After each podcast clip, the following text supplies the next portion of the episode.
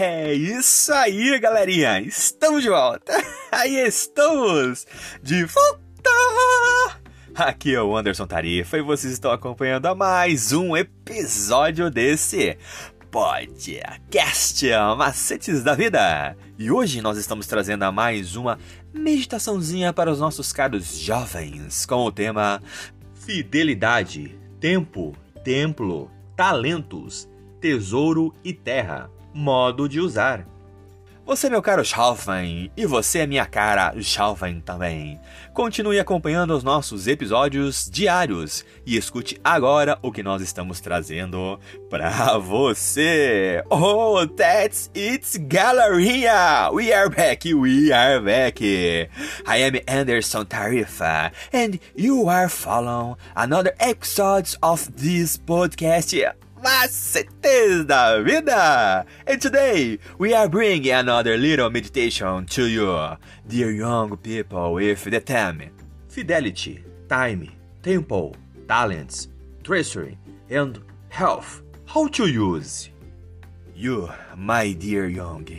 You, my dear young face too, keep following our daily episodes and listen now what we are bringing to you.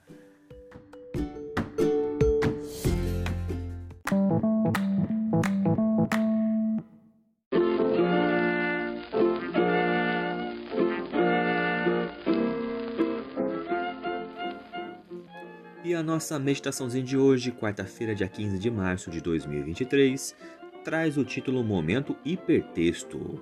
Se o nosso Deus é amoroso e não arbitrário, e não pode ser subornado por nossos dízimos e ofertas, por que Malaquias 3,9 diz que aqueles que o roubam são amaldiçoados?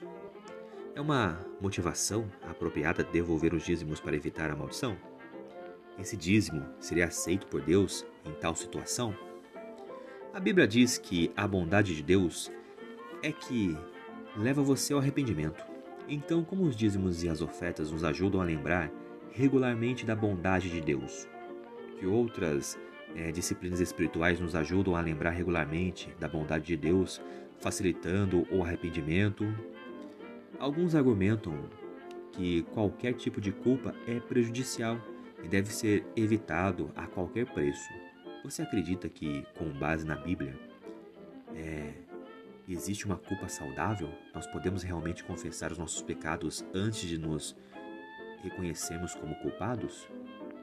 Agora, em sua opinião, a onisciência de Deus é contra nós ou em nosso favor?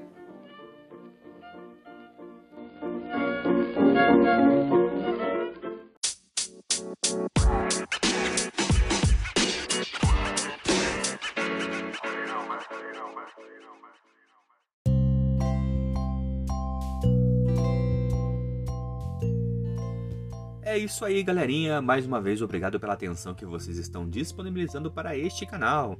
E vocês acabaram de escutar a leitura do nosso guia de estudos da lição da Escola Sabatina Jovem, um material editado e publicado pela Casa Publicadora Brasileira. Ela é detentora de todos os direitos de tradução e publicação em língua portuguesa. E esse guia tem como objetivo falar do amor do Pai de uma forma assim, ó, objetiva, clara e com muito amor, love e carinho para os nossos ouvintes.